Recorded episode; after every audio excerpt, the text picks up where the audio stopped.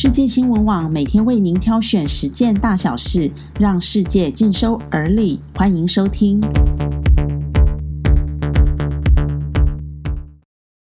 各位朋友，大家早安！今天是七月十二日，欢迎您和我们一起关心世界大小事。美国十日新增六万六千六百二十七例新冠肺炎确诊病例，再度创下单日新增病例最多的纪录。专家警告，不仅医院会塞爆。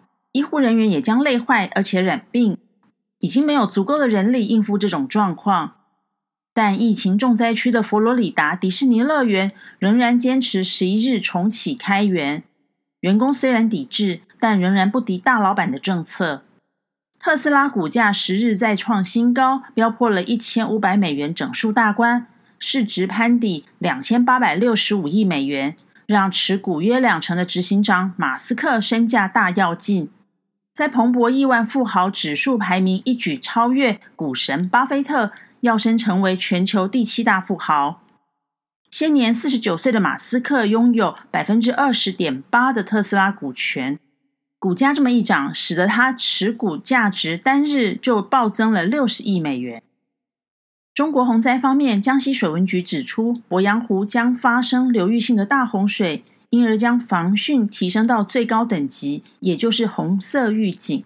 江西全省因为这一次的洪水，导致了超过五百万人受灾，经济损失达到了人民币六十点二亿元，约折合台币是两百五十三亿元。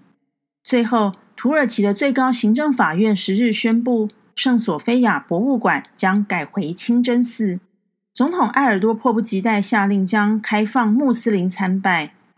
圣索菲亚博物馆是全球最负盛名的世界文化遗产之一，见证了一千多年来基督教和伊斯兰文明的交汇。土耳其的这项举动让邻近的欧洲国家、全球宗教界和历史学界大表担忧，唯恐博物馆墙上的大批马赛克艺术人像遭到破坏。西元六世纪，拜占庭帝国查士丁尼一世下令在首都君士坦丁堡建造圣索菲亚大教堂。它曾是东正教的最高殿堂。一四五三年，鄂图曼土耳其帝国攻陷君士坦丁堡后，将地名改为伊斯坦堡，又把圣索菲亚大教堂改为清真寺。直到一九三零年代，土耳其共和国建立后，追求政教分离的国父凯莫尔才将它改为博物馆。此后，圣索菲亚一直肩负着两大宗教的和平共处象征。也被联合国教科文组织列入世界文化遗产。